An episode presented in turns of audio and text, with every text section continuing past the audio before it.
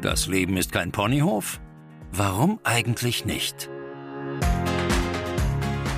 Zeit für mehr soziale Gerechtigkeit. Willkommen beim Podcast des SOVD in Niedersachsen. Und hier sind Ihre Moderatorinnen. Hallo, mein Name ist Stefanie Jekel. Ich bin die Pressesprecherin des SOVD in Niedersachsen. Herzlich willkommen zu einer neuen Folge von Kein Ponyhof, unserem SOVD-Podcast, den ich wie immer ähm, zusammen mit meiner lieben Kollegin Katharina Lorenz mache. Hallo Katharina. Hallo Steffi. Herzlich willkommen zu einer neuen Folge. Du bist ja unsere Expertin für Sozialrecht und Sozialpolitik mhm. und hast uns heute wieder einen spannenden Fall mitgebracht. Ja. Wir sprechen nämlich heute über das Thema Betreuung. Genau. Es geht aber nicht um, haha, Kinderbetreuung oder sowas. nee. Nicht wirklich, sondern um das Thema Betreuung, was vielleicht notwendig wird, wenn jemand aufgrund einer Krankheit oder aufgrund eines Unfalls nicht mehr für sich selber sorgen kann. Mhm. Dann ist es so, dass auch Erwachsene möglicherweise eine Betreuung brauch brauchen und damit ist auch nicht die Pflege oder sowas gemeint, genau. sondern tatsächlich die Unterstützung in Alltagsdingen, mhm. ne, bei der Organisation des Alltags, äh, bei Behördengängen, mhm beim Umgang mit Geld, all sowas gehört dazu. Genau. Und ähm, ich muss auch selber gestehen, ich habe ganz lange gedacht, wenn eine Betreuung benötigt wird, also wenn zum Beispiel der Ehemann äh, einen Schlaganfall mhm. hatte und nicht mehr äh, seine Alltagsgeschäfte selber erledigen kann, dann wird automatisch die Ehefrau seine Betreuerin. Mhm. So. Und habe dann irgendwann gelernt, das ist gar nicht so. Mhm. Also nicht automatisch nur, weil man verheiratet ist oder weil man das Kind ist oder weil man der Vater ist mhm. oder sowas, wird man vom ähm, Amtsgericht, ich glaube, das macht mhm. das Amtsgericht, ne? Genau. Ähm, zur Betreuerin oder zum Betreuer bestellt. Mhm. Häufig ist es so, ne? Das guckt sich das Gericht aber schon ganz genau an mhm. und legt dann eben fest, wer die Betreuung machen soll. Mhm. Und natürlich gibt es auch Leute, die niemanden im nahen Umfeld haben, der das übernehmen kann oder möchte. Genau. Deswegen gibt's halt auch sowas wie ähm, hauptamtliche Berufsbetreuer genau. oder ehrenamtliche mhm. Betreuerinnen ja. und Betreuer. Da haben wir uns einen spannenden Gast eingeladen, genau. mal wieder, die so ein bisschen aus der Praxis und ähm, aus dem Nähkästchen vor allen Dingen plaudern kann, was das Thema angeht. Alles, was so mit dem Thema Betreuung zu tun hat, ist auch für uns manchmal ein bisschen schwierig, weil das wir stimmt. gar nicht direkt dazu beraten dürfen, mal wieder. Genau, wir dürfen weil es das, das, Betreuungsrecht mhm. betrifft und eben nicht das Sozialrecht. Mhm. Es findet in unserer Praxis aber trotzdem statt, weil viele unserer Mitglieder natürlich aus verschiedenen Gründen entweder schon eine Betreuung haben. Mhm mit denen wir dann in Kontakt treten und mhm. die Sachen äh, darüber regeln. Oder aber, dass irgendwann im Laufe eines Verfahrens irgendwie klar wird, ähm, unser Mitglied braucht vielleicht tatsächlich auch eine Betreuung. Genau. Ne, das kann teils, ja, das kann ja auch mhm. ähm, passieren. Deswegen sind wir nicht ganz unbeleckt, was das Thema Betreuung angeht. Genau. Und ähm, es gibt natürlich bestimmte Konstellationen, in denen sich Menschen in ihrem Leben befinden. Da ist es relativ häufig, dass sie eine Betreuung zur Seite gestellt bekommen. Mhm, und das, genau. glaube ich, zeigt auch der Fall, den du heute mitgebracht hast. Ich finde, äh, ja. ne, wir hatten ja vorher kurz drüber gesprochen, der ist beim Thema Betreuung relativ exemplarisch, glaube ich, äh, so, was so die Hintergründe und auch die Erkrankung was irgendwie die Erkrankung angeht. sicherlich angeht. Genau. genau, genau. Also das ist ein Krankheitsbild, da ähm, wird, da kann das schon häufiger da kann das häufiger mhm. vorkommen, dass man mhm. eine Betreuung zur Seite gestellt bekommt. Mhm. Aber erzähl doch mal, Herr Simon kam zu dir. Genau, also erstmal ja. ganz unspektakulär eigentlich. Ja. Ähm, und wollte einen Antrag auf eine Erwerbsminderungsrente stellen. Ja. Also das ähm, Wie alt ist er relativ Simon? häufig. Ähm, das war dann doch tatsächlich ein, äh, bisschen, äh, ja, äh, nicht ganz so typisch. Also war er noch jünger? Er war ein bisschen jünger, genau. Ja. Er war erst 42 Jahre ah, okay. alt. Ja. Also jünger als ich tatsächlich. also noch sehr jung. Ja, ja. Sehr, sehr jung, sehr genau. Jung. Sehr jung. Genau. Und ähm, es war so, dass er eigentlich schon bereits seit also vielen, vielen Jahren psychische Probleme hatte. Mhm. Das hatte sich schon im jugendlichen Alter herauskristallisiert. Ja. Ähm, er hat es aber über die Jahre immer ganz gut irgendwie auch in den Griff gekriegt, hat auch eine Schulausbildung natürlich ganz normal gemacht, eine ja. Berufsausbildung gemacht und hat jetzt auch viele, viele Jahre in, in dem Job gearbeitet. Mhm. Was hat er gemacht? War in der Stadtverwaltung ah, ja. tätig. Okay, also als Verwaltungs, ne? Genau, so ein Verwaltungsmitarbeiter mhm. war. Und jetzt kamen leichte körperliche ähm, Einschränkungen hinzu. Er litt unter starken, äh, starker Migräne, äh, mhm. äh, Rückenschmerzen.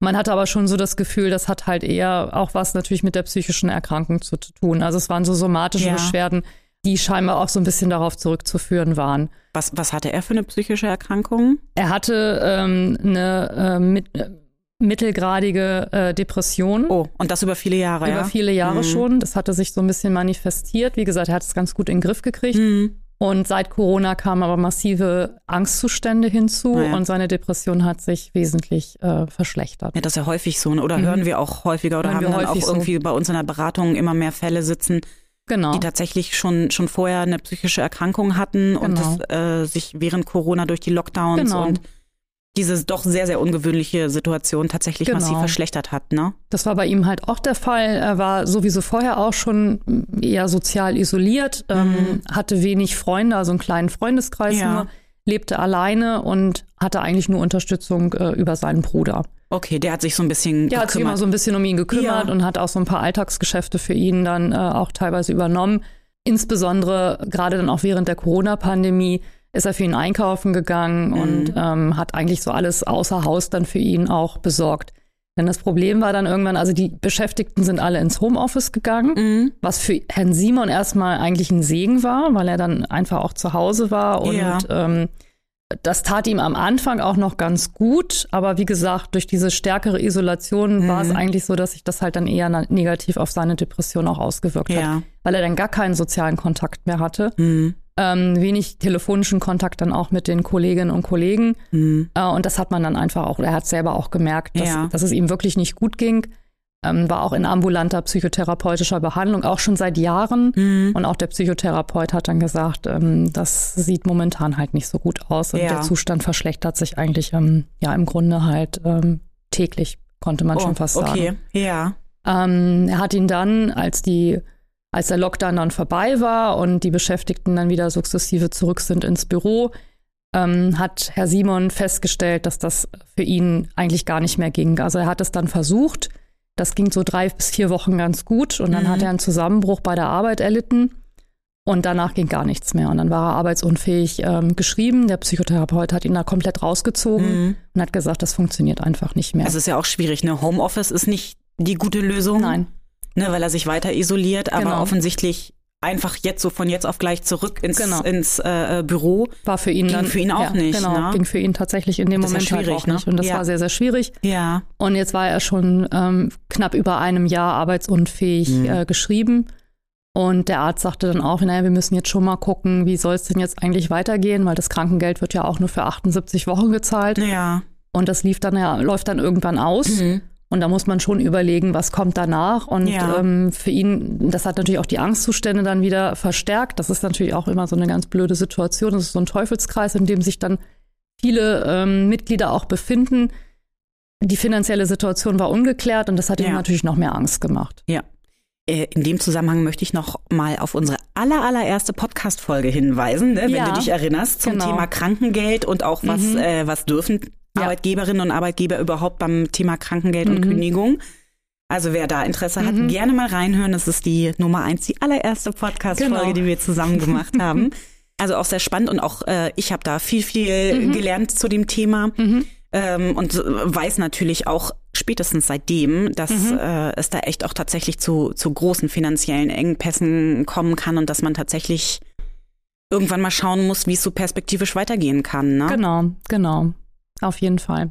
Ja, gut, und es war bei ihm jetzt einfach auch so, dass er dann ähm, gesagt hat, okay, ich muss jetzt einfach auch diesen Antrag auf eine Erwerbsminderungsrente halt stellen. Mhm. War für ihn auch erstmal ein schwerer Schritt, weil für ihn jetzt klar war, okay, also möglicherweise geht es gar nicht wieder zurück ins Arbeitsleben. Ja. Aber er hat selber gemerkt, dass es gar nicht mehr funktionierte. Wie gesagt, sein Bruder hat immer mehr Aufgaben für ihn auch übernommen. Er hat sich immer noch stärker isoliert. Mhm. Er war auch nicht alleine dann in die Beratung gekommen. Er hatte auch seinen Bruder dann wieder Ja. mitgenommen, der ihn dann so ein bisschen unterstützt hat. Und äh, von daher war ihm eigentlich auch klar, so kann es halt nicht weitergehen. Mhm. Und dann Und haben wir dann- den Antrag gestellt, genau. Weil das muss ich jetzt nochmal fragen. Das weiß ich nämlich aus unserer Krankengeldfolge nicht mehr. Ist das meistens dann, also wenn, wenn eine Krankschreibung irgendwie droht, dauerhaft zu werden, weil sich der Gesundheitszustand überhaupt nicht verbessert, ist dann eine Erwerbsminderungsrente tatsächlich die logische Konsequenz? Eigentlich schon. Man muss dann Mhm. immer natürlich ein bisschen gucken. Wir müssen uns jeden Fall natürlich in der Beratung auch individuell angucken, wie hoch ist das Krankengeld, wie Ja. hoch ist äh, die in ähm, die Erwerbsminderungsrente, die dann Mhm. in Anspruch genommen werden kann. Das muss abgewägt werden. Hier, da er in der Stadtverwaltung äh, tätig war, kam auch noch eine VBL, eine Betriebsrente dazu. Ah ja. Ähm, das konnte man dann im Grunde auch nochmal mit, mit einbeziehen. Und von daher ist es halt schon eine Überlegung, was kommt jetzt als nächstes. Mhm. Und dann ist natürlich auch immer noch die Frage, gibt es nicht die Möglichkeit einer Wiedereingliederung? So, ne, mhm. ne, also ne, aufgrund dieser langen Arbeitsunfähigkeit ja. hätte er natürlich auch den Anspruch drauf gehabt zu sagen, ich probiere jetzt einen, eine Art Arbeitsversuch, ich versuche mhm. das über diese Wiedereingliederung. Dafür muss der Versicherte aber auch einigermaßen stabil sein. Das heißt, es muss auch klar sein, dass er dann natürlich auch wieder zurück in ja. seinen Job gehen kann, auch in dieser Vollzeitbeschäftigung, die er ja dann vorher halt auch hatte. Mhm. Und da hatte sein Psychotherapeut schon abgewunken, hat gesagt, das sieht nicht gut aus. Oh. Und ähm, er hatte auch ähm, eine stationäre Reha-Maßnahme ausprobiert. Mhm. Ähm, da hatte der Psychotherapeut auch zu geraten. Ja. Das hatte er trotz seiner Angstzustände dann auch gemacht. Mhm. Ähm, und auch da in der Reha hatten ihm die Ärzte schon signalisiert, dass es doch ähm, gegebenenfalls auch hier bezüglich seiner Leistungsfähigkeit doch starke Einschränkungen gibt. Mhm und hatten eigentlich schon fast dazu geraten, auch ähm, tatsächlich doch mal darüber nachzudenken, einen Rentenantrag zu stellen. Ja. Und das waren alles so Anzeichen, wo man schon merkte, also das sieht nicht so gut aus. Genau. Mhm. genau. Also jetzt nicht so eine wahnsinnig rosige Zukunftsprognose, ne? Nee, eigentlich nicht. Mhm. Genau. genau. Okay, und deswegen, also weil er das auch schon gehört hatte, ne, so von seinem Therapeuten oder auch während genau. der Reha und so, genau. dass eine Erwerbsminderungsrente eine Möglichkeit sein könnte, mhm. kam er zu uns. Also wir machen ja häufig Anträge, Widerspruchsverfahren oder Klageverfahren genau. bei der Erwerbsminderungsrente, ne? Da kennen wir uns gut aus. Da kennen wir uns sehr gut aus. Da genau. war bei uns genau richtig, würde genau, ich sagen. Das war auf jeden Fall. Und man muss auch ja. sagen, wir haben äh, tatsächlich in den letzten Jahren auch ähm, festgestellt, dass äh, Anträge auf eine Erwerbsminderungsrente aufgrund psychischer Beschwerden äh, extremst zugenommen haben. Mhm. Das muss man auch ganz klar sagen. Ja. Ähm, das heißt also, es ist wirklich so, sicherlich, dass das ein Grund ist sicherlich, dass, dass psychische Erkrankungen nicht mehr so als Stigmatisierung gesehen mhm. werden, dass also auch Menschen eher mal auch ähm, in der Lage sind zu sagen, ja, ich habe hier tatsächlich ein Problem. Ja. Auch psychotherapeutische Behandlung halt eher auch zunehmen, weil man sagt, das ist jetzt auch nichts Schlimmes mehr. Das, mhm. das kann man gegebenenfalls auch tatsächlich behandeln. Aber man muss ganz klar sagen, es ist wirklich auf dem, auf dem Vormarsch, dass äh, psychische Beschwerden eine ganz, ganz große Rolle spielen bei den Erwerbsminderungsrenten. Mhm. Ist ja ehrlich gesagt besorgniserregend, ne? Ja. Mhm. Hat sich auch durch Corona sicherlich da ja, halt ja, verschärft, die Situation, ja, muss man ganz klar sagen. Ja, genau. ja. Woran liegt das? Also erstmal hast du ja gesagt, ne, die Stigmatisierung fällt irgendwie weg, aber wahrscheinlich auch so an der Arbeitswelt im Allgemeinen. Ne? Klar, die Arbeitsbelastung nimmt äh, in vielen Berufen einfach auch zu. Ja. Und von daher, ja. Man muss allerdings sagen, dass es immer noch sehr, sehr schwer ist, eine Erwerbsminderungsrente durchzubekommen, nur aufgrund von psychischen Beschwerden. Das ist nämlich gar nicht so einfach. Okay, also mhm. und ich nehme mal an, bei Herrn Simon war das auch kein Spaziergang. Also er kam, ne? Und du genau. hast gesagt, okay, ne, bei der Prognose da stellen wir auf alle Fälle einen Antrag für genau. ihn. Wusstest genau. aber schon, dass das irgendwie kein einfacher Weg wird, aus deiner Erfahrung heraus, ne? Genau, genau. Mhm. Also man muss ganz ehrlich sagen, die besten Chancen hat man eigentlich, wenn man sowohl psychische als auch physische Beschwerden hat, also auch immer noch körperliche ähm, Beeinträchtigungen aber hinzukommen. Ja, aber die waren jetzt nicht so schwerwiegend. Also er hatte natürlich leichte Rückenschmerzen und er hatte natürlich auch häufiger mal einen Migräneanfall, aber das mhm. war jetzt nicht so ähm, sage ich mal, gravierend, dass man sagen konnte, das wird auf jeden Fall eine volle Erwerbsminderungsrente. Ah, okay. Denn da muss man ja mhm. auch nochmal aufpassen, eine volle Erwerbsminderungsrente ähm, bekommt man ja nur, wenn der Rentenversicherungsträger feststellt, dass man auf dem allgemeinen Arbeitsmarkt nur noch weniger als drei Stunden täglich arbeiten kann.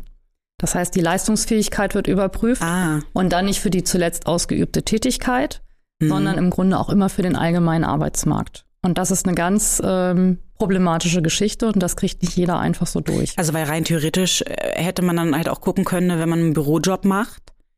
Ne? Also es das heißt nicht, dass ich für den Bürojob nicht mehr geeignet bin. Vielleicht findet sich auf dem allgemeinen Arbeitsmarkt was anderes. Genau, ein, mhm. ein Job, der halt eine weniger starke Arbeitsbelastung ja. hat.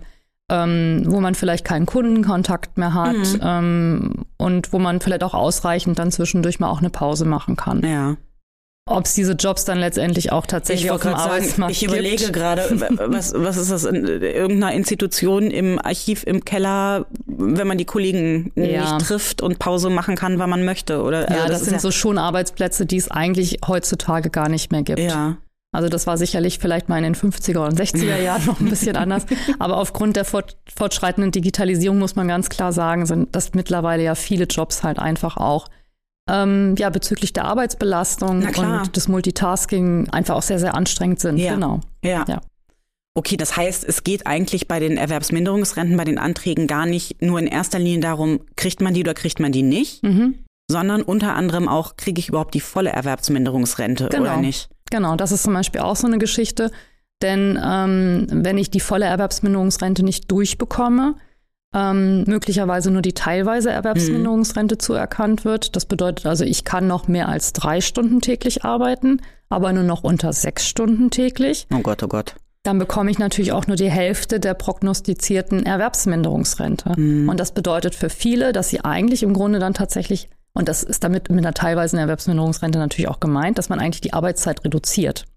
Das heißt, dass man weniger arbeitet. Ja, aber so. damit wäre ja zum Beispiel Herrn Simon auch nicht wirklich Nein. geholfen gewesen, weil Nein. wenn ich das nicht richtig verstanden habe, war sein erstes und vor allen Dingen nicht ausschließliches Problem ähm, nicht, dass er irgendwie nicht nur die die äh, das Arbeitspensum vielleicht mhm. nicht schafft, sondern er hatte ja auch tatsächlich insgesamt, mhm. ne, äh, Angstzustände, seine Depression. Mhm. Es war einfach so insgesamt der Teil der Arbeit und der genau. Umgang mit, mit äh, den Kolleginnen und Kollegen, der einfach für ihn dann schwerlich bis nicht mehr möglich war. Ne? Genau, er brauchte, er musste einfach mal rausgezogen werden aus dem gesamten Arbeitsprozess, um mhm. sich wirklich halt mal komplett ähm, zu regenerieren und zu gucken, was ist überhaupt noch möglich und wie ist ja. er therapierbar. Das war ganz mhm. wichtig. Und da musste einfach auch natürlich eine finanzielle Sicherheit in dem Moment Klar. her. Denn dieses, das ist ja auch häufig das Problem, man ist arbeitsunfähig erkrankt, man bezieht Krankengeld. Aber ich sag mal, so eine Erholung ist das ja auch nicht. Man mhm. muss ne, ständig zum Arzt, muss sich weiterhin arbeitsunfähig schreiben ja. lassen. Dann ist es so, da muss man das einreichen bei der Krankenkasse. Dann gibt's auch nicht im Grunde immer zeitnah das Geld. Das kann sich manchmal um einige Tage dann auch verzögern. Und eigentlich hat man gar nicht die Kraft und Energie, sich halt wirklich auf die Genesung so richtig zu konzentrieren, ja. weil man ja. ja. wahnsinnig viel mit diesen Verwaltungsakten ähm, zu tun hat und dann häufig, das war bei Herrn Siemann jetzt auch der Fall, dass der Bruder einfach vieles übernommen hat, mhm. weil er einfach gar nicht mehr konnte. Und von daher ist das eine große Problematik dann in diesem Prozess, gerade während der der Krankschreibung, ja. dass diese notwendige, sage ich mal, Erholung eigentlich gar nicht da ist, so richtig. Naja, vor allen Dingen auch, man hat das ja irgendwie immer so ein bisschen im Hinterkopf. Ne? Du hast gesagt, 78 Wochen mhm, kriegt man genau. Krankengeld. Da tickt die Uhr ja auch irgendwann die ein bisschen tickt. runter. Genau, genau. Ne, am Anfang denkt man ja, oh je, das ist ja, also, ne, viel das Zeit. ist ja viel Zeit. Mhm. Und aber wer schon mal wirklich richtig krank war ja. und vor allen Dingen vielleicht auch psychisch krank war, mhm. das geht halt einfach nicht schnell. Da braucht man irgendwie Zeit. Genau. So und und die hat man eigentlich nicht. Wollte ich gerade sagen, die, die schmilzt ja. halt immer mehr zusammen. Genau.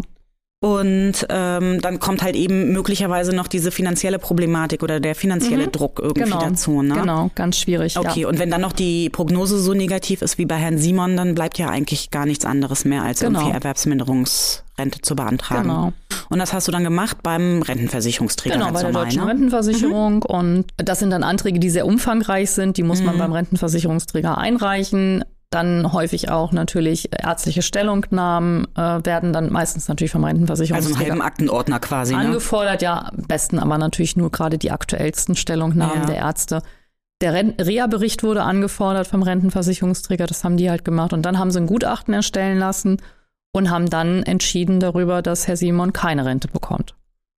Ah, Komisch, warum äh, überrascht mich das nicht? Ja. Gut, also äh, weil das häufig passiert, überrascht es mich nicht, aber es überrascht mich natürlich auch nicht, weil du ja vorhin schon gesagt hast, dass es enorm das schwierig ist. ist. Mhm, ne, genau. Dass es enorm schwierig ist, eine Erwerbsminderungsrente zu bekommen aufgrund ähm, von einer aufgrund einer psychischen Erkrankung. Genau, genau. So, und das war bei Herrn, Herrn Simon der Fall, weil was sagt die Rentenversicherung? Die Leute simulieren? Nee, sie, also das sind ja dann lapidare Sätze. Also das ja. heißt im Grunde, ja, äh, sie sind äh, nicht äh, weder voll noch teilweise erwerbsgemindert, weil sie noch in der Lage sind, mehr als sechs Stunden täglich zu arbeiten und erwerbsfähig zu sein. So, das steht da drin. Aber es gibt ja ne, Arztberichte, Stellungnahmen, mhm. ähm, dann der Reha-Bericht, wo mhm. du ja auch gesagt hast, ne, die Prognose mhm. war halt einfach düster. Gut, das Gutachten war offensichtlich negativ für Herrn Simon. Ansonsten genau. hätte vielleicht die Rentenversicherung auch anders entschieden. Mhm. Und woran liegt das dann, dass man da einfach, ähm, dass das so schwierig ist, da die, die, die Rente durchzuboxen? Wird das nicht ernst genommen von, von der Rentenversicherung? Also, weil ähm, eine psychische Erkrankung ist ja mindestens genauso so ähm, schwierig auf anderer Ebene wie zum Beispiel ein schlimmer Bandscheibenvorfall oder eine Krebserkrankung oder sowas, die mich dauerhaft irgendwie mhm. arbeitsunfähig macht. Also ich glaube, natürlich hat es sicherlich auch was damit zu tun, was ich eingangs schon sagte, dass die, die Sensibilisierung für dieses Thema sicherlich erst in den letzten Jahren ein bisschen zugenommen okay. hat. Ich ich glaube schon, dass das auch über Jahre einfach so war, die sollen sich mal nicht so anstellen. Ja, das äh, ne? klingt ne? immer so ein Reiß bisschen dich so. mal Ne? zusammen Ja. und guck mal, heute ist doch ein schöner Tag und die Sonne scheint und warum Ja. bist du eigentlich so mies drauf? Lach doch mal. Genau, lach doch mal, genau. So, dass das aber eine ernstzunehmende Erkrankung ist, die dahinter steckt und dass es nichts damit zu tun hat, ob das Wetter gerade gut oder schlecht ist oder ob ich halt einfach einen schönen Tag hatte oder nicht, Ja. ähm, sondern das ist, das ist eine Erkrankung und die ist, glaube ich, in den letzten Jahrzehnten oder ja, einfach auch lange nicht ernst genommen worden. Und das nimmt jetzt langsam zu, dass man einfach auch merkt, sicherlich auch bedingt vielleicht tatsächlich durch die Corona-Pandemie und den Lockdown, wo man auch festgestellt hat, dass auch gerade viele Kinder und Jugendliche Ja, ja. unter psychischen Erkrankungen Ja. mittlerweile leiden, weil diese soziale Isolation und diese Einsamkeit halt einfach dazu geführt hat, dass man eine Erkrankung, dass sich daraus eine, auch eine Erkrankung, natürlich eine ernstzunehmende Erkrankung halt auch entwickeln kann. Ich denke mal, das hat, es ist sicherlich ganz wichtig und das hat zugenommen. Und ich hoffe einfach auch mal, dass das beim Rentenversicherungsträger jetzt auch langsam wirklich doch ernster genommen wird. Ja. Es gibt natürlich sozialmedizinische Beurteilung auch beim Rentenversicherungsträger. Das heißt, es war auch früher schon so, dass man gesagt hat, also es muss schon im Grunde auch eine Erkrankung sein, die äh, so im Bereich der mittelschweren bis schweren Depressionen schon Aber hatte, liegt. hatte Herr Simon ja. Genau. Ne? Mhm. Aber, und das ist immer so ein bisschen die, die Einschränkung äh, gewesen, dass man gesagt hat, die kann vorübergehende Arbeitsunfähigkeit äh, bedingen Mhm. ne, und erfordert auch sicherlich eine Krankenbehandlung. Aber man muss jetzt nicht gleich davon ausgehen, dass da eine erhebliche Gefährdung der Erwerbsfähigkeit äh, daraus folgert. Weil es gibt ja Behandlungsmöglichkeiten. Und wenn man die gut behandelt, dann ist derjenige auch wieder leistungs- und erwerbsfähig. Okay, das heißt, äh, Herr Simon kam wieder zu dir und diesmal äh, nicht freudestrahlend, weil der Antrag durchgegangen ist, sondern höchstwahrscheinlich irgendwie äh, ähm, frustriert, weil er abgelehnt wurde, ne? Frustriert und auch ängstlich, Ja, äh, klar. ganz klar, weil äh, Übrigens wahrscheinlich sehr gut für seine Erkrankung, ne? Super, war natürlich besonders gut. Also ähm, hatte sich auch ein bisschen Zeit gelassen bis kurz vor Ende der Widerspruchsfrist, weil Oh er mein- halt einfach nicht ja. in der Lage war und der Bruder hatte ihn dann halt ähm, an, an die Hand genommen, konnte Ja. man wirklich sagen und ist dann in die Beratung. Genau, und wir haben dann Widerspruch eingelegt Mhm. gegen den Bescheid und haben dann nochmal eine ähm, ärztliche Stellungnahme von seinem behandelnden Psychotherapeuten eingefordert oder Okay. eingefordert. Ja. Und der ist dann sehr, sehr ausführlich auch nochmal auf die Krankengeschichte halt eingegangen. Das heißt, wir haben also auch nochmal versucht, diesen gesamten Werdegang dieser psychischen Erkrankung Weil aufzudröseln. Das hast du ja gesagt, er hat Genau. doch schon, äh, äh, seitdem er Jugendlicher ist, Genau. irgendwie psychische Probleme. genau, Also da kann man ja nicht davon sprechen, dass das jetzt mal so eine kurze Episode ist. genau. Ne? Ähm, und das ist ganz, ganz wichtig, dass man halt auf der einen Seite die Diagnose hat, also mittelschwere bis schwere ausgeprägte depressive Symptomatik oder De Mhm. Depression, aber auch tatsächlich ein Verlauf, der zeigt, dass eigentlich die Behandlungen, die man, die erfolgt sind, Mhm. ohne Erfolg geblieben sind. Also und das war auch bei Herrn Ja. Simon so. Es gab immer einen ganz kurzfristigen Erfolg. Also er hat enorm viele ambulante, aber auch stationäre, Mhm. teilstationäre Behandlungen und Reha-Aufenthalte gehabt. Man hatte auch versucht, mit, äh, ihm mit Medikamenten zu helfen. Mhm. Also es gab eine Psychotherapie hat er ja sowieso die ganze Zeit Ja. bekommen. Äh, also auch eine, eine ähm, ambulante Behandlung äh, durchgehend fortlaufend war, war da. Er hatte immer wieder längere Arbeitsunfähigkeitszeiten. Also das waren Mhm. auch nicht die ersten, sondern Ja. er hatte auch schon ähm, während seiner Ausbildung immer mal wieder halt auch Ausfälle gehabt. Ähm, auch in frühester Berufstätigkeit gab es Mhm. das immer mal wieder. Und äh, wie gesagt, alle diese Behandlungen hatten kurzfristigen Erfolg, aber Mhm. keinen langanhaltenden Ja. Erfolg. Ja. Und das haben wir einfach auch nochmal so dargestellt und äh, dem Rentenversicherungsträger mitgeteilt. Und wichtig ist, und das ist immer so ein, naja, ich sag mal so, so eine, so eine Phrase des Rentenversicherungsträgers, muss man sich so ein bisschen auf der Zunge äh, zergehen lassen, dass man nachweisen muss, dass der Versicherte mit zumutbarer Willensanstrengung nicht in der Lage ist, innerhalb von sechs Monaten die Hemmungen zu überwinden, die einer Arbeitsaufnahme entgegenstehen. Aber das ist jetzt aber wirklich Quatsch. Genau. Also das Genau. ist doch, ich übersetze das mal gerade ganz kurz äh, für die Hörerinnen und Hörer.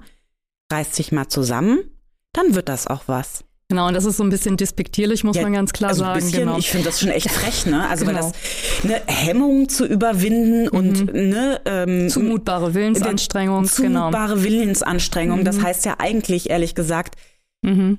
du willst, ja- also wenn du das nicht kannst und nicht schaffst, Mhm. dann kannst du erstens deine Hemmung nicht überwinden und zweitens äh, ist deine Willenskraft Mhm. nicht groß genug. Du willst das ja eigentlich gar nicht. Das ist doch frech. ja, äh, Hintergrund ist so ein bisschen, dass man halt sagt, okay, ne, man muss einfach nachweisen, lange, lange Krankheitsgeschichte, immer wieder erfolglose Behandlung, so kann man es vielleicht auch zusammenziehen. Dann war ganz wichtig der soziale Rückzug. Mhm. Ne, das war nochmal, also auch im persönlichen Bereich, auch ja. nochmal nicht nur im beruflichen, sondern auch im persönlichen Bereich. Bereich. Das heißt also wenig Rückhalt auch durch eine Familie oder durch Freunde. Mhm. Und das war ja auch bei ihm jetzt gegeben, bis auf seinen Bruder. Und dieses, sage ich mal, Konglomerat, alles insgesamt zeigte einfach, dass er ein eingeschränktes Leistungsvermögen einfach nur noch mehr hat ja. für den allgemeinen Arbeitsmarkt. Und das hat, aber das muss ich nochmal sagen, das hat nichts damit zu tun, ob er das will oder nicht, sondern der kann nicht, weil er krank der ist. Der kann ne? nicht, weil er krank ist, genau. Das regt mich ja. jetzt also wirklich auf. Ne? Ja, ich merke das schon, deswegen versuche ich das gerade so ein bisschen zu befriedigen. Ja, ja, wir, wir, wir, wir sprechen auch über den Punkt. Ich meine, nee, das regt mich aber wirklich ja. auf, weil ich finde, das ist einfach echt eine freche Formulierung und das mhm. stigmatisiert die Betroffenen so sehr. Ja. Ja. Ähm, naja, ja. so. Also genau. habe ich mich jetzt drüber aufgeregt, finde ich immer noch eine Frechheit, ne? Deutsche Rentenversicherung. Aber ähm, die Frage ist ja, was ist bei Herrn Simon dabei rausgekommen? Hatte der Widerspruch Erfolg oder leider nicht? Genau, also wir, nach der Widerspruchsbegründung hat der Rentenversicherungsträger nochmal eine Begutachtung angesetzt. Das natürlich. ist natürlich dann immer ein bisschen problematisch, weil, ähm, wie gesagt, die Versicherten natürlich auch in einer Situation sind, äh, die tut ihnen ja momentan überhaupt nicht gut. Und der hatte doch schon eine Begutachtung. Und der hatte ne? schon eine Begutachtung gehabt, also gab es jetzt nochmal eine Begutachtung. Aber die war dann auch ähm, positiv, also Aha. für ihn, also zumindest für sein Rentenbegehren ja. dann halt auch positiv, jetzt nicht für seine, ja, für seine Erkrankung natürlich, ja. war klar. Also es wurde dann bestätigt, dass er tatsächlich halt nur eine, ähm, ein eingeschränktes Leistungsvermögen mehr hat, mhm. also unter nur noch äh, weniger als drei Stunden täglich arbeiten kann. Allerdings hat man die Rente dann auf drei Jahre befristet. Das ist aber nicht ganz untypisch. Mhm. Das macht der Rentenversicherungsträger halt auch immer wieder natürlich halt, dass man erstmal befristet weil man erstmal nochmal gucken will, okay, vielleicht rappelt er sich, sich dann das. doch wieder mhm. irgendwie. Und wie gesagt, hier war es so ein bisschen so, dass man schon das, das Gefühl auch hatte, und das hat der Psychotherapeut eigentlich im Grunde auch ähm, so ein bisschen angedeutet, dass es schon schwierig werden würde, ob er wieder die volle Leistungsfähigkeit mhm. erreicht. Also eine mhm. teilweise, da war er ein bisschen optimistischer, aber ja. eine volle Leistungsfähigkeit für hat den allgemeinen Arbeitsmarkt hat er eigentlich nicht gesehen. Mhm. Ja. Ja. Okay, aber also auch wenn es äh, insgesamt an der Situation von Herrn Simon nur bedingt was geändert hat, äh, immerhin haben wir das für ihn durchgedrückt. Das war erstmal gut, genau. genau ne, er hatte erstmal drei Jahre Ruhe, ja. so hatte eine finanzielle Sicherheit. Genau, genau. Ähm, sein Bruder stand ihm da zur Seite, er war also auch nicht alleine, weil das mhm. war jetzt auch nochmal so die Überlegung, das ist natürlich ganz, ganz schlimm, wenn jemand ähm, alleinstehend ist, niemanden ja. hat, ja. Ähm, sich auch niemand um ihn kümmert und er natürlich durch diese Erwerbsminderungsrente dann natürlich auch kein berufliches Umfeld mehr hat. Ja, ja. Und da muss man natürlich schon vorsichtig sein, weil möglicherweise kann das ja tatsächlich auch den Gesundheitszustand noch weiter verschlechtern. Ja, ja. Ähm, weil er sich noch weiter sozial isoliert und dann gar keiner mehr da ist. Mhm. Und das war aber Gott sei Dank bei ihm jetzt nicht. Er hatte ja zumindest seinen Bruder und mhm. noch ein, zwei gute Freunde, die ja. zumindest auch zu ihm gehalten haben. Ja. Ja. Ähm, aber wir sprechen ja heute eigentlich über das Thema ähm, Betreuung. Mhm, genau. Und ähm, wir hatten ja schon gesagt, der Fall ist so ein bisschen exemplarisch, weil eben ne, einige Menschen, die eine psychische Erkrankung haben, ähm, die, die da einfach, ne, die manchmal Unterstützung im mhm. Alltag brauchen oder irgendwie bei bestimmten ähm, Dingen eben einen Betreuer bekommen oder mhm. haben. Wie war das denn bei Herrn Simon? Weil, ne, was du, was du so sagtest, da habe ich so gedacht, naja, wäre ja gut, wenn er eine Unterstützung im Rahmen einer Betreuung hätte oder gehabt hätte, weil genau. er eben, ne, du sagtest, sein Bruder ist für ihn einkaufen gegangen, mhm. hat viele Dinge für ihn geregelt, ist mit ihm in unsere mhm. Beratung gekommen. Genau, genau. Wie war denn da so die Lage bei Herrn Simon? Ja, also die haben dann auch tatsächlich noch schon drüber nachgedacht, ja. weil der Bruder dann auch sagte, er weiß halt nicht, wie lange er das noch so im Grunde auch unterstützend machen kann mhm. in allen Bereichen. Also, dass man sich unter Brüdern natürlich oder Geschwistern äh, hilft, das klar. ist ja ganz klar. Ja, ja. Aber jetzt auch diese ganzen Verwaltungsdinge mhm. und, und alles, was dazu, dazu noch zählte, da haben sie dann auch tatsächlich drüber nachgedacht. Ja. Aber wie das letztendlich dann ausgegangen ist, habe ja. ich dann nicht mehr mitverfolgt, genau, mhm. weil das Verfahren ja dann positiv zumindest ja. abgeschlossen war, jetzt erstmal für uns, genau. Aber Vielleicht erfährst du es, wenn, wenn Herr Simon nochmal in die Beratung kommt, weil er irgendwie genau. seine, seine Erwerbsminderungsrente neu beantragen muss, ja, ne? verlängern ne? weiter, muss, genau. weiter gewähren lassen hm, muss. Ja. Genau dann wirst du ja erfahren, ob er einen Betreuer hat. Aber wie gesagt, das ist so ein konkreter Fall, wenn genau. ich dich richtig verstanden habe, wo, wo auch durchaus mal eine mhm. Betreuung im Raum stehen kann. Ja. Ja, meine Liebe, dann danke ich dir erstmal soweit ähm, für diese äh, für diesen Exkurs in, das, mhm. in das Thema psychische Erkrankung, Erwerbsminderungsrente, Betreuung. Mhm. Ähm, es ist wichtig und richtig und ich reg mich immer noch über die deutsche Rentenversicherung auf.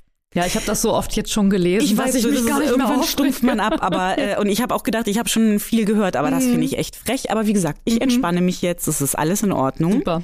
Und deshalb kommen wir zur heutigen Zahl. Zahl des Schreckens oder der Hoffnung. Das ist unsere Zahl zum heutigen Thema. Ja, Katharina, Zahl des Schreckens oder der Hoffnung? Ich glaube des Schreckens und zwar 42. Oh, ist das nicht so die Antwort auf alles ist 42? okay, aber auch, aber auch unsere, unsere heutige Zahl ist die 42 mhm. und zwar Prozent. Kannst du dir im thematischen Zusammenhang unserer Folge vorstellen, was es damit auf sich hat? Zunahme wahrscheinlich. Ja, und das ist voll einfach eigentlich. Ne? Wahrscheinlich ist es hm. viel zu einfach für dich. Es ist tatsächlich die Zunahme. Und zwar ähm, war es so, dass im Jahr 2000 ungefähr so ein bisschen über 51.000 Menschen Erwerbsminderungsrente gekriegt haben, weil sie eine psychische Erkrankung hatten. Ah, okay. Mhm. So, und innerhalb von, ich glaube, 20 Jahren mhm. ist diese Anzahl äh, der Betroffenen ähm, auf 73.000 gestiegen. Oh. Und das sind halt 42 Prozent. Also klar sind 20 Jahre eine lange Zeit, aber trotzdem finde ich die Zahl sehr, sehr bedenklich. Das hattest du ja auch schon gesagt, ne? Das kannst genau. du aus genau. unserer Beratung nur bestätigen, aber die Zahlen sagen das eben auch und mhm. äh, kein Wunder, dass sich das so in unserer Beratung widerspiegelt mhm. und vor allen Dingen auch, dass vielleicht auch immer mehr Menschen eine Betreuung brauchen. Mhm. Und deswegen haben wir uns ja heute jemand ganz Besonderes eingeladen, mit der mhm. wir darüber nochmal aus praktischer Sicht sprechen. Wir freuen uns, dass sie den Weg zu uns gefunden hat. Heute bei uns zu Gast. Ariane Becker-Tönjes vom SOVD-Betreuungsverein in Celle. Hallo, liebe Ariane, herzlich willkommen. Ja, hallo, ich grüße euch. Danke, dass ihr mich eingeladen habt. Hallo, Ariane. Ja, sehr hallo, gerne Katharina. Ariane, ich habe dich schon, ähm, also no pressure, ne? Ich habe dich schon als Fachfrau angekündigt. Ähm. Ja, werden wir sehen. Also, du arbeitest ja beim SOVD Betreuungsverein in Celle. Ja. Das heißt, wenn es um das Thema Betreuung geht, ähm, hast du die Fachexpertise. Du weißt, was Betreuer machen, worauf man achten muss und all das besprechen wir heute, weil ich glaube, das ist für viele Hörerinnen und Hörer sehr interessant, weil auch ich habe ja schon einiges zum Thema Betreuung erfahren, seitdem ich beim SOVD arbeite und viele Sachen wusste ich tatsächlich nicht. Die habe ich mir so in meinem Hirn anders gedacht. Und ich glaube, es ist wichtig, äh, dass man da gut Bescheid weiß. Ähm, deswegen würde ich gerne äh, mit der ersten Frage starten und das wäre, welche Aufgaben hatten eine Betreuerin oder ein Betreuer eigentlich genau? Das ist so ein allgemeines Wort und es hört sich so ein bisschen vielleicht manchmal an wie Pflege. Aber was macht ihr denn als Betreuerin oder Betreuer genau? Ja, da sprichst du schon mal einen ganz wichtigen Punkt an. Alles genau, gut, siehst du? genau äh, das, was du nämlich äh, dachtest oder was viele Menschen auch denken, äh, ähm, ist es gerade nicht. Zum Beispiel, äh, ja, wenn ich einen Betreuer habe, der kümmert sich darum, äh, dass meine Medikamente zugeteilt okay. werden, mhm. dass der mit mir einkaufen geht, dass meine äh, Wohnung immer sauber ist. All das macht ein Betreuer nicht. Mhm. Okay. Ja. Ein Betreuer ist dafür da, meine ähm, rechtlichen Angelegenheiten zu regeln. Mhm. Ähm, da gibt es ganz verschiedene ähm, Bereiche. Ähm, das nennt sich eben Aufgabenkreis. Ähm, das kann die Gesundheitssorge sein. Häufig ist es auch die Vermögenssorge, mhm. dann ist es Aufenthaltsbestimmung, Wohnungsangelegenheiten, Post- und Behördenangelegenheiten, ähm, Rechtsantragsgeschichten. Also es ist mhm. wirklich äh, sehr vielfältig und es kann im Prinzip ähm, jeder Bereich äh, meines Lebens, wenn ich betreut werde, äh, betroffen sein, äh, die dann ein äh, Betreuer für mich übernimmt. Mhm. Mhm. Also das heißt, wenn ich zum Beispiel äh, aus gesundheitlichen Gründen ähm, nicht mehr gut mit Geld umgehen kann oder da Schwierigkeiten ja, genau. irgendwie habe, dann kommt ihr irgendwie zum Einsatz oder Ne, wenn ich eben meine meine äh, Sachen mit dem mit meinem Vermieter oder sowas nicht mehr regeln kann, dann springt ihr irgendwie ein und übernehmt das Ganze. Genau. Solche Sachen, ne? Genau so ist es. Und äh, da ist es jetzt seit der äh, Betreuungsrechtsreform, seit dem 01.01.23 eben auch so, dass wirklich die Betreuung sich nur auf die Bereiche äh, beziehen soll, äh, die unbedingt notwendig mhm. unter Betreuung gestellt werden müssen. Mhm. Denn das Wichtigste ist, dass der betroffene Mensch ebenso selbstständig wie möglich ja, ja. bleiben kann. Ja. ja. Nicht? Und sein äh, Leben auch so eigenständig wie möglich weiterhin führt. Denn äh, da geht es im Prinzip darum auch, und das ist auch jetzt neu, ähm, und sicherlich auch äh, gut, mhm. obwohl es die Arbeit für den Betreuer etwas schwieriger macht. Es geht in erster Linie um die Selbstbestimmung des Betreuten und äh, darüber hinaus ist gesetzlich normiert, dass es nach seinen Wünschen geht. Mhm. Das heißt, mhm. wenn er bestimmte Dinge wünscht, dann hat das zunächst einmal Vorrang, es sei denn, eine Eigengefährdung äh, würde im Raum stehen mhm. in irgendeiner Form finanzieller oder mhm. gesundheitlicher Art. Aber ansonsten ist es eben wichtig, was möchte der Betreute, welche Ziele hat er selbst und daran mhm. ist eben die Arbeit des Betreuers ausgerichtet. Also das heißt, da kann man den, den Leuten auch so ein bisschen Angst nehmen, ne? Also weil ja. ich glaube, das mhm. Genau. wabert auch immer so ein bisschen ja. durch die Köpfe ja. der Menschen, wenn ich eine Betreuung habe, dann darf ich quasi gar nichts mehr. Also der, also das ist, glaube ich, so eine mhm. große ja, Angst, ähm, dass dann alle Entscheidungen, mir alle Entscheidungen abgenommen werden, ich sozusagen in ein Heim abgeschoben werden darf, ohne dass ich da irgendwie nein. ein Mitspracherecht habe. Nein. Und da kannst du sagen, nee, so, nein, so geht es nein. nicht. Ne? Das ist schon mal gar nicht zulässig, wenn jemand das nicht möchte. Mhm. Dann ist es sehr schwierig, das dann tatsächlich durchzusetzen. Da, zum Glück, muss man mhm. natürlich ja, sagen.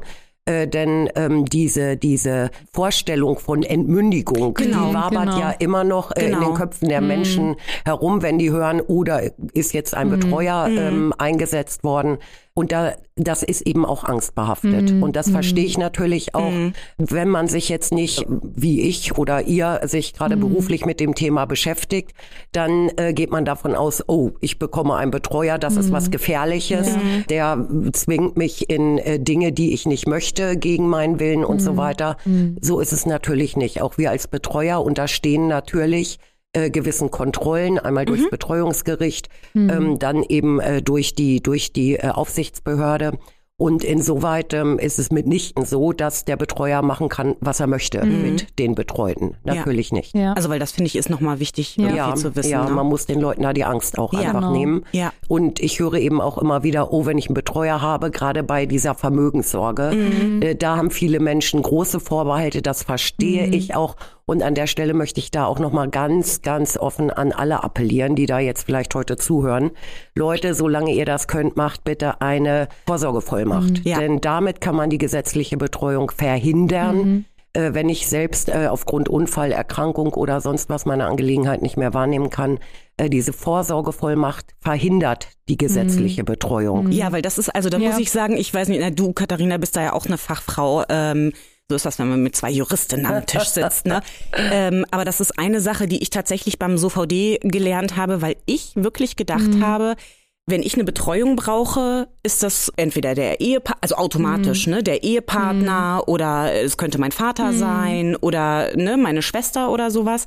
Und das ist ja auch nicht so. Also ich glaube, es wird häufig dann irgendwie so gemacht, aber ja. das muss alles irgendwie vom Gericht bestellt genau. werden. Ne? Das genau. ist kein Automatismus. Genau, also dazu muss man dann vielleicht auch sagen, wie läuft das überhaupt ab, dieses ganze äh, Verfahren? Äh, sprich also, irgendjemand wird darauf aufmerksam, dass vielleicht ein Verwandter oder der Nachbar mhm. oder vielleicht auch ein Freund Hilfe braucht, mhm. weil er mhm. vielleicht auf der Straße steht und Geld verschenkt mhm. oder äh, oh, ja. seine Wohnung verwahrlost und er sich mhm. selbst nicht drum kümmert und aber auch gar kein Gefühl mehr dafür hat, äh, was da jetzt richtig oder falsch ist, also so abstruse Dinge tut. Und da kann eben jeder ähm, beim Betreuungsgericht, das, die sitzen immer am Amtsgericht, eine Eingabe machen sozusagen, die Betreuung anregen. Ne, das kann man mündlich dort äh, zu Protokoll geben oder eben man schreibt einen Brief, mhm. sage ich mal. Und da kann man eine Betreuung anregen. Mhm. Manchmal machen es auch die behandelnden Hausärzte.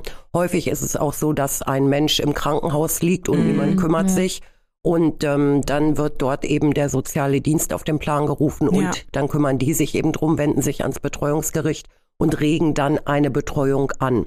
Und dann wird eben geschaut, also dann, dann sitzt es, äh, dann sitzt der Richter oder die Richterin nicht im stillen Kämmerlein mhm. und denkt sich, oh, das mache ich mal, sondern dann wird natürlich erstmal geschaut, dann wird dieser betroffene Mensch begutachtet, mhm. ne, ob er jetzt tatsächlich äh, geistig dazu in der Lage ist, sich um die Angelegenheiten, ähm, die ihn betreffen, äh, selbst zu kümmern mhm. oder kann er das mhm. eben nicht aus irgendwelchen Gründen. Ähm, und wenn er das eben nicht kann, dann wird das eben so im Gutachten stehen. Dann wird der Richter mit Sicherheit auch nochmal diese Person besuchen mhm. und mit ihm sprechen. Äh, und dann erst danach wird darüber entschieden, ob die Betreuung überhaupt einzurichten ist für welche äh, Aufgaben tatsächlich mhm. die Betreuung äh, einzurichten ist. Und das ist eben dann das Prozedere. Mhm. Und erst dann wird jemand betreut. Das ist eben nicht so, dass irgendwer dann sich hinstellt und sagt, so, äh, Herr Müller, Frau Meier, Sie werden jetzt betreut, äh, mhm. obwohl es dann tatsächlich nicht überprüft worden ja. ist. Das passiert eben nicht und das mhm. ist natürlich gut so. ja. ja. Du hattest ja vorhin schon mal so in der ähm, Eingangsfrage auch so ein bisschen, bisschen erwähnt, aber ich würde da ganz gerne nochmal äh, so ein bisschen nachhaken wollen. Was darf denn ein Betreuer oder eine Betreuerin auf gar keinen Fall? Also was, was ist im Grunde halt verboten, sage ich jetzt mal? Naja, also äh, grundsätzlich ist es natürlich verboten, äh, angenommen, ich habe die Vermögenssorge, mhm. dann ist es natürlich ganz klar, dass die äh, äh finanziellen Mittel ausschließlich für den Betreuten einzusetzen sind. Mhm. Also alles andere wäre natürlich auch eine Straftat, mhm. wenn da in irgendeiner Form äh, Missbrauch äh, durch den mhm. Betreuer betrieben würde. Mhm. Ähm, da kann man vielleicht äh, den Menschen draußen auch ein bisschen die Angst nehmen, ja. weil natürlich immer wieder äh, Geschichten aufploppen und es gab eben auch schon mhm. Skandale, gerade in der Vermögenssorge, äh, wo dann äh, teilweise vernetzt tatsächlich mit dem richtigen System dahinter äh, viele Betreute, ich sag's ganz ehrlich, abgezockt worden mhm. sind. Ja. Ähm, das ist heute so gut wie gar nicht mehr möglich, mhm. Gott sei Dank, mhm. weil äh, die, die äh, gerichtliche Kontrolle der Betreuer so engmaschig mhm. ist. Ne? Also wir haben Berichtspflichten, mhm. da muss dann eben auch Rechnungslegung ähm, ah, ja. gebracht werden und so weiter und so fort. Also da ist es zum Beispiel gar nicht mehr möglich, mhm. irgendetwas an den Betreuten ich sag's mal so, vorbeizumogeln mhm, und ja. in die eigene Tasche mhm. zu wirtschaften. Das zum Beispiel ist natürlich klar, aber grundsätzlich gilt eben auch, ich darf nichts grundsätzlich verfügen oder entscheiden, ja. was dem Willen meines Betreuten nicht entspricht. Mhm. Wenn der also sagt, ich will nicht ins Heim, ja. dann wird eben schon geschaut, ähm, wie ist es denn? Ist er noch in der Lage, das selbst zu entscheiden? Mhm. Ah, und wenn er das selbst entscheiden kann, dann äh, kommt er natürlich auch nicht in mhm. irgendeine Einrichtung. Ja. Ähm, wenn er natürlich da nicht mehr in der Lage ist, mhm. aber das muss dann eben auch ein Gutachter entscheiden, ob ja. er dazu noch, äh, ob er den äh, mhm. eigenen Willen da noch bilden kann ähm, dann ist es eben so, dass dann auch mal was gegen den Willen des mhm. Betreuten mm. entschieden werden kann. Aber grundsätzlich eben oberste äh, Priorität hat eben tatsächlich äh, der Wunsch des Betreuten. Mhm, ja, Und ich ja. denke mal, das ist vielleicht für Betroffene dann auch beruhigend mm. äh, zu wissen. Ja. ja. jetzt auch gerade seit 1.1.2023, genau, das genau. hattest du ja auch schon erwähnt, dass ja. es da nochmal eine Änderung gab, jetzt auch im Betreuungsrecht, ja. dass ja. die Selbstbestimmung des Betreuten ja auch Die steht an, an oberster Stelle, ganz ist, ne? genau. Und mhm. ich denke mal, das hilft auch den Betroffenen, mhm. ähm, selbst ihre Dinge, soweit es ihnen noch möglich ist, in die Hand zu nehmen. Mhm. Und das ist eben auch das, was der Gesetzgeber unter anderem mit dieser ähm, Reform des Betreuungsrechts äh, verfolgt hat. Ja. Ja. ja. Jetzt weiß ich natürlich, dass es schon so ist, hatten wir ja auch schon, dass nicht zwangsläufig immer Angehörige als Betreuer genau. eingesetzt mhm. werden. Häufig auch, weil sie das nicht möchten. Man muss das ja nicht machen. Ne? Genau, genau. So, ähm, also angenommen, ähm, meine Oma steht unter Betreuung von einem gerichtlich bestellten Betreuer, ja. der jetzt nichts mit der Familie zu tun hat, ja. weil ich mich jetzt mhm. zum Beispiel darum nicht kümmern kann. Worauf sollte ich denn beim Betreuer achten? Darf ich, darf ich mir als Angehörigen Betreuer aussuchen? Nein. Nein. Also Nein. das macht, das macht das Gericht. Das macht dann tatsächlich, okay. also die Betreuungsbehörde ja. mhm. schlägt normalerweise äh, einen Betreuer vor. Mhm. Ne? Die haben natürlich da äh, die äh, Berufsbetreuer mhm. sind dort alle ja. registriert. Mhm. Das ist eben auch neu. Können wir vielleicht nachher noch mal kurz was mhm. zu sagen ja. zu diesem Registrierungsverfahren, was jetzt alle Betreuer betrifft. Mhm. So und die Betreuungsbehörde, ähm, ja, da ist es dann tatsächlich so, die rufen mich dann an und sagen, mhm. Hm, haben Sie noch Kapazitäten? Mhm. Ja. Ähm, und dann kann man eben sagen, hm, worum geht es denn, wenn es jetzt, ich sage mal, eine relativ komplikationslose Betreuung ist. Es gibt natürlich auch solche und solche. Bei einigen Betreuern äh, Betreuung Ernährung muss ich weniger erledigen mhm. und bei anderen Betreuten muss ich eben ganz viel erledigen, mhm, ja. weil da alles im Argen ist. Grundsätzlich ist es da aber so, dass Angehörige, um auf deine Frage zurückzukommen, äh, da kein Mitspracherecht okay. haben. Mhm. Ne, also äh, die können natürlich auch vorschlagen, aber dann müsste das eben, ja, gegebenenfalls äh, können die sagen, wir hätten gerne äh, Betreuer oder Betreuerin XY, mhm. aber ob es der oder die dann wird, also das ähm, mhm. okay. Mhm. kann man kann man so nicht festlegen. Ja. Okay. Was mache ich denn als Angehörige, wenn ich merke, hm, da hakt mm. so ein bisschen. Also gar nicht mal, dass der Betreuer schlechte Arbeit mm. macht, also ja. ne, das vielleicht auch, aber manchmal ist es ja einfach so, dass die Chemie nicht stimmt. Genau, das mm. passiert natürlich. Ja. Das ne? passiert, also das ja. kann ich mir jedenfalls vorstellen. Also wenn ich eine Betreuung übernehmen würde, ähm, das sind ja schon recht private Dinge, die man dann auch eben regelt ne, oder einschneidende Dinge dann muss es ja irgendwie ein bisschen passen. Was kann, können denn Angehörige machen, wenn sie merken, mh, hm, das flutscht nicht so richtig?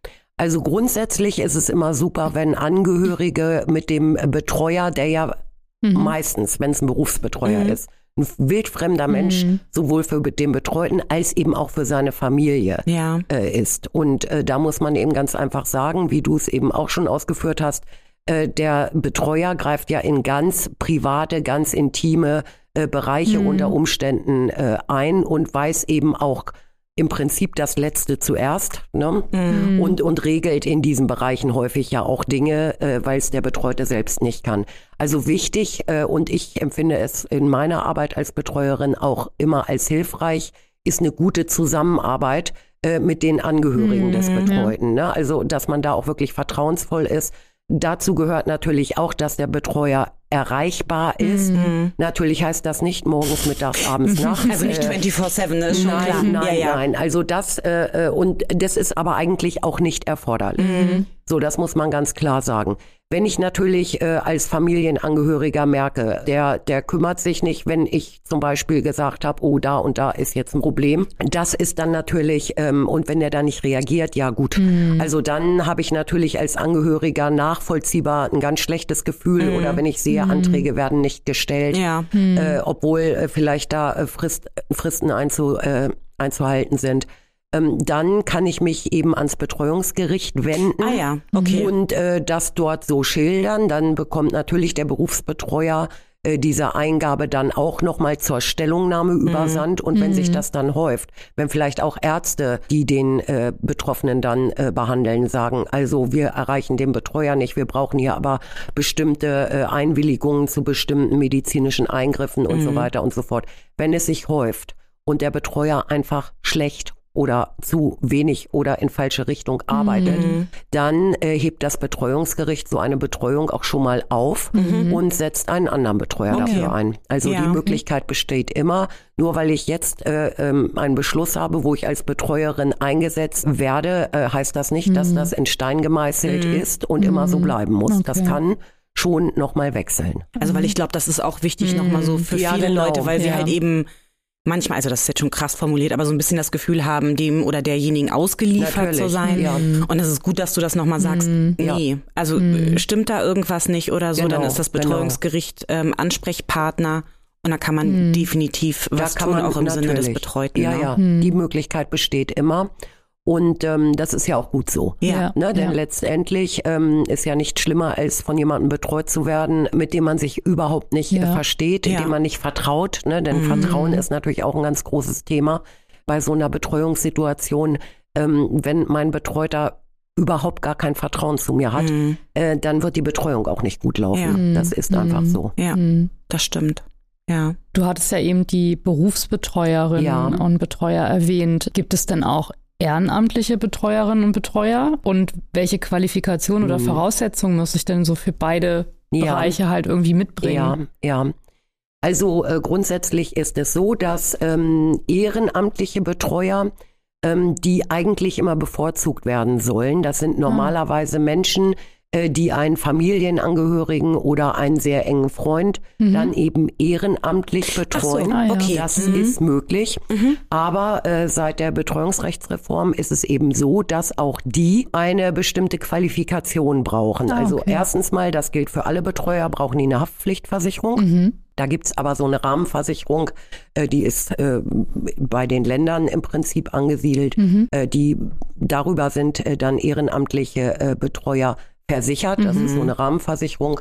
Und die müssen sich registrieren lassen. Das war vom 1.1.23 eben so. nicht so. Auch ja. die ehrenamtlichen Betreuer müssen sich äh, registrieren lassen und diese äh, Re Registrierung läuft äh, über die Betreuungsbehörde und dort muss eben der Antrag auf Registrierung gestellt werden. Mhm. Das ist genau dasselbe da wie bei den Berufsbetreuern. Mhm. Dazu muss man dann eben ein behördliches Führungszeugnis einreichen, ja. mhm. ne, dass man also noch nicht in irgendeiner Form straffällig Mhm. gewesen ist und was auch gut so ist, gerade im Bereich der Vermögenssorge, ähm, dort muss dann eben auch ein Auszug ähm, aus dem allgemeinen Schuld Schuldnerverzeichnis so, eingereicht ja, okay. werden. Wenn ne? ich Das hohe heißt Schulden also, habe, ja, wenn ich sehr verschuldet bin und äh, dort äh, bekommt man eben einen Eintrag, wenn schon mal ähm, über mein Vermögen ähm, ein Insolvenzverfahren eröffnet Ah, worden ist okay. oder äh, schon mal ein Haftbefehl wegen irgendwelcher Schulden, die ich hatte, äh, ergangen ist. Das steht da eben drin. Ne? Also nicht verwechseln äh, mit, mit Schufa-Einträgen, Ja. ne? das Ja. ist es nicht, sondern eben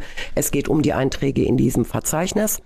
Und äh, wenn ich das alles habe, äh, dann kann ich das einreichen äh, bei der Betreuungsbehörde und dann werde ich dort registriert. Ah ja, okay. Und das gilt eben auch für ähm, Berufsbetreuer, Ja. die allerdings ähm, dann nochmal sich beruflich qualifizieren müssen. Ne? Also die haben im Prinzip, ähm, müssen die bestimmte äh, Kurse belegen, äh, beziehungsweise ähm, gut, Volljuristen dürfen Betreuer werden, ohne da okay. irgendwelche Nachweise zu Ja. erbringen. Ähm, und äh, Sozialpädagogen, das heißt auch da mit einem abgeschlossenen Studium, auch die äh, brauchen diese Nachweise nicht seit dem 1.1.23. Ah ja, Ja, okay. Und ihr als äh, ähm, Betreuungsverein in Celle, ihr macht aber auch äh, Weiterbildung, auch für Ehrenamtliche, Ja, ne? ja. Das Ah, ja. ist, glaube ich, auch ein Das ganz ist großer ein Punkt für euch, ne? Großes Thema, genau dazu sind wir gesetzlich verpflichtet. Als äh, Betreuungsverein, das ist dann die sogenannte Querschnittsarbeit, ist ein bisschen, ähm, ja, äh, ja, missverständlich vielleicht der Ausdruck, aber das heißt nichts anderes, als dass wir zum Beispiel im Bereich ähm, Vorsorgevollmacht, Patientenverfügung Okay. aufklären. Aber wichtiger Punkt eben auch die Schulung und äh, Weiterbildung von ehrenamtlichen Betreuern. Ah ja. Da ist eben auch gesetzlich geregelt, auch neu, dass sich ehrenamtliche Betreuer einem Betreuungsverein anschließen sollen. Ne, da gibt's dann im Prinzip eine Vereinbarung, die wir äh, mit den ehrenamtlichen Betreuern individuell dann schließen. Ja. Wir verpflichten uns, die weiter zu schulen äh, im Sozialrecht, ähm, im Betreuungsrecht natürlich. Die können auch zu uns kommen, wenn irgendwie äh, individuell Probleme mit ihren Betreuungen bestehen. Ähm, das ist eben auch ein ganz wichtiger Punkt unserer Arbeit, dass eben auch ehrenamtliche Betreuer äh, geschult werden und wenn es Probleme gibt, dass wir dann da einfach die Stelle sind, die da weiterhelfen. Ja. Ja. Das ist gut. Ähm, das heißt aber auch, das habe ich jetzt schon richtig verstanden. ne? Also du sagtest ehrenamtliche Betreuer. Bin ich oder ich bin zum Beispiel eine ehrenamtliche Betreuerin, Ja. wenn ich mich um meinen Vater kümmere. Ja. Aber kann ich auch zu euch kommen und sagen, also ich habe jetzt niemanden, den ich speziell betreue, aber ich könnte mir vorstellen, als ehrenamtliche Betreuerin zu arbeiten. Ja. Und dann melde ich mich bei euch und Ja. dann bekomme ich auch so wie ihr, je nach Kapazität ähm, zu Betreuende zugeteilt. Oder wie macht ihr das mit den Ehrenamtlichen? Nee, also ganz so ist es nicht. Die ehrenamtlichen Betreuer, normalerweise läuft's ja so, wenn ich ehrenamtlicher Betreuer bin, ähm, dann äh, ist es so, äh, dass ich ja jemanden kenne. Also das ist ja Ah, meistens okay. dieser persönliche Bezug, den ich dann äh, zu den Ja. Betreuten habe. Okay. Nicht wahr? Und äh, wie gesagt, man muss sowieso dieses Registrierungsverfahren durchlaufen, nicht Ja. für jede Betreuung einzeln, sondern um einmal als ehrenamtlicher Ja. Betreuer registriert zu Okay. sein. Ja. Das ist eben wichtig. Ja, und äh, grundsätzlich wird ja dann sowieso geschaut, ist eine Betreuung, also wir weisen ja auch keine Betreuung zu, sondern das läuft ausschließlich übers Amtsgericht, wo so etwas angeregt ist. Und das Amtsgericht entscheidet dann eben auch, ist das ein Fall für eine ehrenamtliche Betreuung Ah ja, okay. oder muss da ein Berufsbetreuer besser eingesetzt Okay. werden. Ne, wenn das jetzt, ähm, ich sag's mal so, wenn das ein Familienmitglied ist und äh, da ist ein Angehöriger, der sagt, ich würde das ganz gern machen, ne? also ich will mich da gerne kümmern und einsetzen und eben die rechtlichen Belange meines Onkels, meines Bruders oder wem auch immer, ähm, die möchte ich gerne in irgendeiner Form, äh, da möchte ich hilf helfen, dass die durchgesetzt werden. Ähm, dann äh, kann man das eben auch so bei Gericht schon als ehrenamtlicher Betreuer Aha. so angeben und dann wird eben geschaut, ja, gibt diese Betreuung das her ähm, oder ist das vielleicht so kompliziert, dass da ein Berufsbetreuer ran muss. Möglich Ja. ist eben aber auch, äh, dass äh, der ehrenamtliche Betreuer für die Gesundheitssorge eingesetzt wird. Ah. Und Mhm. vielleicht Ja. äh, je nach Fallkonstellation gesagt wird, ja, aber da ist irgendwie noch ein Rechtsstreit offen in Mhm. irgendeiner Form. Das soll dann vielleicht äh, die vermögensrechtlichen Dinge, die soll dann Berufsbetreuer machen. Mhm. Ah ja, das ist okay. alles möglich. Das Es geht gibt- auch. Mhm. Kann also sein, dass ein Betreuter mehrere Betreuer hat. Ah, so. Je nachdem. Je nachdem. Also ja. das heißt aber, das verstehe ich schon richtig. Du, ne, du bist ja auch Volljuristin, also ihr Ja. Berufsbetreuerinnen und Betreuer kommt dann zum Einsatz, wenn es vielleicht auch manchmal ein bisschen komplizierter Ja. oder oder Ja. Ähm, Ja. raffeliger irgendwie wird. Genau, ne? genau. Also wenn es mit, einem- mit einer ehrenamtlichen Betreuung, wo vielleicht auch nicht so der fachliche Background gegeben ist, Genau. wenn das nicht mehr ausreicht. Ja, Mhm. das ist eben äh, so der Punkt, äh, wo Mhm. dann auch ein bisschen unterschieden wird. Also häufig, und deswegen möchte ich auch hier an dieser Stelle äh, die Gelegenheit wahrnehmen und nochmal appellieren, äh, häufig arbeiten ehrenamtliche Betreuer natürlich viel mehr und dichter äh, am, am Betreuten selbst. Mhm. Mhm. Aber auch, äh, selbst wenn ich äh, Fremdbetreuung mache als Ehrenamtler, Mhm. Ähm, die leisten tolle Arbeit. Ja. Das muss man Mhm. einfach sagen. Und äh, viele äh, kommen dann auch zu uns in den Verein, wenn es jetzt mal äh, vielleicht ein bisschen ähm, hakelig wird und Mhm. fragen uns auch. Die kämpfen sich dann da aber toll durch. Ja. Und wenn alle Stricke reißen, dann begleiten wir in der Wählstraße in Celle gerne bei in unserem Verein und ähm, ja, da kann ich echt nur an alle appellieren, sich vielleicht mal ein bisschen schlau zu machen, was es mit diesem Ehrenamt Mhm. ähm, des Betreuers denn so auf sich hat. Denn es ist einfach auch eine wichtige Aufgabe Ja. und äh, die Berufsbetreuer, die schaffen es auch gar nicht. Mhm. Das muss man eben auch einfach sehen.